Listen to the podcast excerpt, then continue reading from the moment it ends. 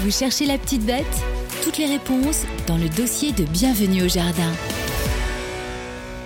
Mes amis, nous vous avons parlé des pommes de terre et nous avons toujours dit que les pommes de terre fleurissent, euh, pardon, se plantaient au moment où fleurissent les lilas. Et donc, on va parler des lilas. Ça me semble être une plante du moment.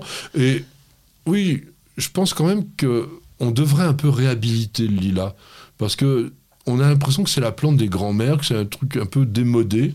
Or, je trouve que c'est une Ouais, c'est un des arbustes les plus simples à, cultiver, les plus sympas aussi, parce que quand on a une belle floraison parfumée, c'est formidable. Bah, et puis on en fait des bouquets, donc c'est un arbre éternel. Non, je, je, je trouve dommage qu'on qu les. Bah, pas éternel, mais, euh, mais éternel dans, dans, dans l'historique, si tu veux. C'est qu'on a toujours eu. Ah et donc c'est un, un, vrai avantage d'avoir cet arbrisseau ou cet arbre-là. Alors on a toujours eu, surtout dans les régions comme les tiennes qui sont calcaires, parce que c'est des arbres ou des arbrisseaux, effectivement, parce que ça fait quand même des troncs euh, qui sont les plus adaptés au sol calcaire. Et en botanique, c'est quoi le nom? Bon, Tout le monde le sait. Ah bah c'est Syringa vulgaris. D'ailleurs, faut faire gaffe. Hein. Je me suis fait piéger quand j'étais gamin. Moi, c'est du Syringa. Ah oui, voilà. Syringa. Non, c'est du Syringa. Voilà, exactement. c'est pour ça que j'essayais de le piéger. Comme oh, tu ne me piégeras pas en botanique. Bah, alors, famille Bon, des oléacées, alors. Euh, qu'est-ce qu'il y a dans les, dans les oléacées Les oliviers, les forsythias. Enfin, tout le monde sait ça, je veux dire. Il a regardé mes notes, c'est bien. Donc le frêne, le jasmin, le troène, tout ça. Donc c'est un... Curieusement, pas du tout une essence locale. C'est une plante qui a été introduite de la région des Balkans, c'est-à-dire de la Grèce, au XVIe siècle. C'est pour ça qu'on croit que c'est une plante sauvage, mais pas chez nous. Hein. et il faut quand même faire une place au lilas, puisqu'il peut atteindre jusqu'à 6-7 mètres de hauteur. Aujourd'hui, on a 13 espèces de lilas. On cultive essentiellement chez nous plus, euh, pas que vulgariste, il y en a un qu'on cultive souvent, qui est intéressant. Tu as une idée? Alors, est-ce que tu me l'as mis Il n'est pas dans les notes, alors comment tu veux que je sache? Bah, euh, Microphylla. Ah oui, si, mais oui, bah Microphylla, c'est bah, on peut le mettre en pot, lui. On peut le mettre en pot, qui fleurit beaucoup plus tard, euh, qui est moins parfumé très très nettement, mais qui est quand même assez inter... interdit. Ah bon, j'ai eu peur. alors, qualité principale ah ben, la rusticité. Moi je vais euh, parce que parce que il est increvable. Tu peux il peut faire moins 40, il peut faire plus 40. 40 euh, c'est peut-être beaucoup, mais on n'a pas fait l'essai. Mais moins 20, il n'y a pas de problème. il tient le coup en tout cas. Et puis, euh, il se régénère assez facilement parce que tu vas pouvoir le tailler. Ah oui, puis il rejette. Ça, pour certains, il est capable de rejeter pas mal. Bah, on a dit quand même adaptation au sol calcaire, c'est quand même très important, très intéressant. jamais, il n'y a jamais de chlorose. Floraison quand même très abondante. Mm. Parfum sur les vulgaris, et puis des tons qu'on n'a pas forcément toujours dans les jardins. Il y a des vrais bleus. Oui. Il y a des violets. Bon, après, il y, a du, y a du rose, il y a du blanc. il y en a qui disent rouge. Le, rouge, c'est pas un vrai rouge, c'est une hmm. sorte de rouge violacé. Mais bon. Alors, le défaut principal, on l'a évoqué, mais alors, ça peut être vraiment casse-pied avec le drageonnage. Oui, c'est le, le, rejet, et on en a partout. Donc, euh, enfin, pas tant que le rustifina, mais il n'empêche que ça peut rejeter, c'est surtout au pied. Bon, là, il va falloir couper régulièrement. C'est au pied, mais ça peut rejeter jusqu'à 2-3 mètres hein, de, de distance. Donc, voilà, il faut couper régulièrement. Vous pouvez le faire à la tondeuse quand ils sont très jeunes. Et c'est vrai que si vous coupez, coupez, coupez, coupez tout le temps, au bout d'un moment, ils se fatiguent un petit peu. Hmm. Mon conseil, ça sera surtout n'utilisez pas ces rejets pour la multiplication parce que c'est très facile à séparer et puis ça vous fait rapidement un autre lilas. Sauf qu'il sera encore plus drageonnant que le précédent. Donc ça, c'est quand même embêtant. Tu l'as évoqué un tout petit peu, mais comment on les taille? Alors, on, on devrait les tailler. Euh, ah bon, on les taille après la floraison, comme tous les arbustes à fleurs, on taille après la floraison, mais je dirais qu'on fait des bouquets. Donc on va, on va couper. Euh, donc pendant, on peut le tailler pendant. On peut le tailler pendant. Tu te fais des beaux bouquets. Donc tu fais les deux d'une pierre deux coups. D'une part, tu tailles, mais c'est important de tailler. Capital de tailler et d'enlever les fleurs fanées, parce que sinon tu as des graines. Et l'an prochain, tu te brosses. Hein. Je pense pas qu'il y aura des fleurs parce que ça donne tellement de graines ça que un petit peu. ça, l'épuise. Alors il n'y a pas que ça. Il y a le défaut aussi, c'est qu'il fleurit toujours sur des pousses d'extrémité.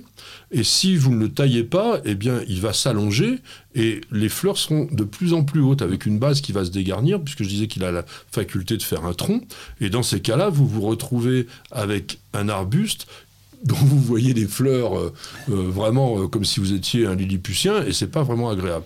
Donc l'idée, c'est que systématiquement, après la floraison ou pendant, comme on disait, vous réduisez de moitié, en moyenne, la longueur des pousses de l'année.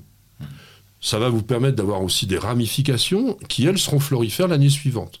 Donc ça, c'est quand même la manière de régénérer en permanence votre lilas.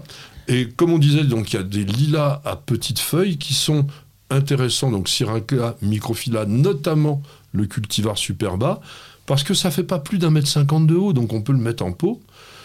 Et il fleurit beaucoup plus que le lilas vulgaris, parce qu'il va fleurir au printemps, et puis souvent il a une petite remontée. Donc on dit souvent que c'est un, lilas remontant. Bon, il fleurit plus longtemps. Bon, il y a aussi un hybride qu'on appelle le Syringa prestoniae c'est le lilas de Mademoiselle Preston, qui devait être une grande, euh, euh, une grande canadienne. C'était euh, Isabella Preston, en fait, je trouve dans mes notes, qui avait une ferme expérimentale à Ottawa et qui a fait pas mal d'hybrides elle-même, et donc elle a ce fameux lilas prestoniae. Il est intéressant, alors lui il est grand, hein. il, peut être vraiment très très grand avec des gros des grosses, grosses fleurs énormes, retombantes tellement elles sont lourdes, parce qu'elles peuvent faire jusqu'à 25-30 cm de long, et un parfum sympa. Avantage du lilas de Mademoiselle ou Miss Preston, il ne drageonne pas. Ah, bah ça c'est bien ça. Ça c'est bien. Pourquoi tu nous le dis pas? Bah, Je te le dis. et puis il y a un, un, lilas nain, un lilas de Corée, le Syringa meyeri, euh, dans le cultivar palibin. Alors est-ce qu'on dit palibin ou palibine, je ne sais pas. C'est très compact, c'est arrondi, ça drageonne pas non plus. Les fleurs, elles sont roses, étoilées, aussi un peu parfumées.